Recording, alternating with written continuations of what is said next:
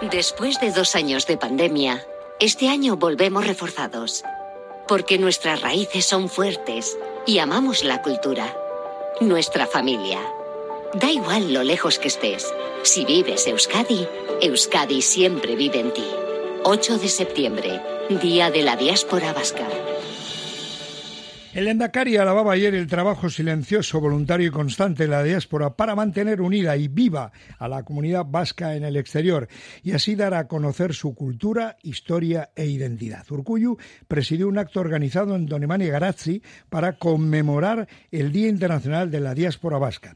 Gorka Álvarez es director para la comunidad vasca en el exterior desde el año 2017. Su equipo se encarga de promover un mayor acercamiento a los vascos y vascas extendidos por el mundo, conexiones con comunidad. Gorka Álvarez, Egunon, bienvenido. Egunon Agustín, un placer como siempre estar aquí en tu programa y que, bueno, que os intereséis por lo que es la diáspora vasca. Gorka, la celebración del Día Internacional de la Diáspora Vasca que, se, que tuvo lugar ayer se ha consolidado tanto en Euskadi como en las Euskalechek del mundo y este año suma su quinta edición. ¿Desde cuándo la, la fiesta, esta fiesta que se vivió ayer y por qué se eligió ese día? Bueno, pues el Día de la Diáspora Vasca lo venimos celebrando desde el año 2019. En el año 2018 se hizo una consulta a toda la diáspora vasca y a la sociedad de a ver qué día podía aglutinar a lo que es el movimiento eh, emigratorio vasco y al final, pues después de distintas propuestas, que fueron unas cuantas por cierto, pues el Consejo Asesor de Colectividades Vascas eligió el día 8 de septiembre coincidiendo con la finalización en Sevilla de la Vuelta al Mundo de Juan Sebastián Elcano. Desde el año 2019, tanto las euskalecheas del mundo como nosotros aquí, desde el Gobierno vasco, estamos impulsando distintos eventos que lo que pretenden es pues, dar respuesta esa inquietud o a esa iniciativa que nos pedía la, propia comunidad vasca, ¿no? Tener un día en el, en el año para dar a conocer esa, esa realidad y que Euskadi fuera consciente de la historia y el presente migratorio que, tiene en el, en el exterior. Y así lo venimos celebrando y así lo venimos haciendo. Muy bien, Gorka. Oye, por cierto, eh, ¿cuál era el objetivo fundamental? Ayer se cumplió y ¿cómo fue el día de ayer? Bueno, ayer fue 8 de septiembre, el día neurálgico, el día central de las celebraciones del Día de la Diáspora Vasca. Nosotros en Don Iván Garasi hicimos un acto institucional, esta vez en colaboración con la mancomunidad de, de Iparralde, reconociendo esa realidad común que compartimos en el exterior.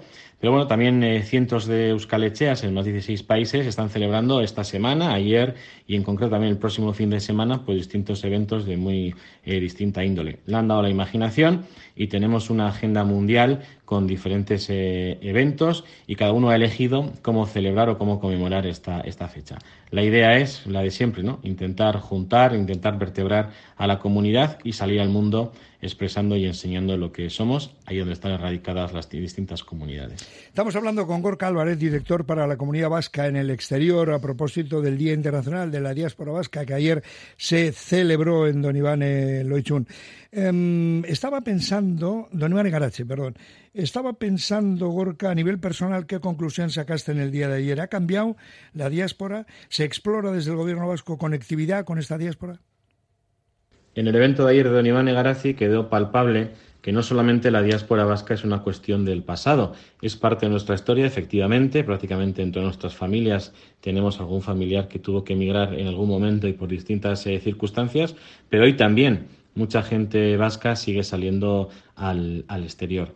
Han cambiado las maneras de relacionarse, ha cambiado también las razones en las que sale al exterior, la movilidad internacional pues ha cambiado exponencialmente y las comunicaciones ni qué decir. Y esta pandemia además ha servido para sacar todas estas modificaciones y novedades que intuíamos, pues han acelerado. Y el gobierno vasco pues tiene que estar presente y tiene que trabajar con estas nuevas realidades y también atender a esta nueva diáspora del siglo XXI.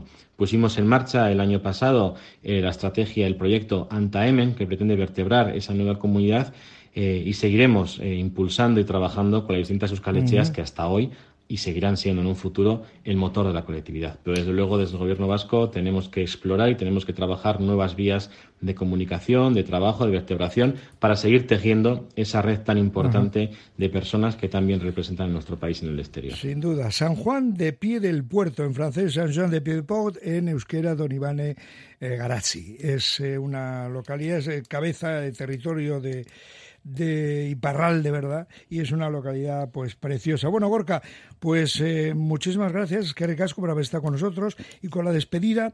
Eh, ¿Algún mensaje, algún llamamiento especial, Gorka?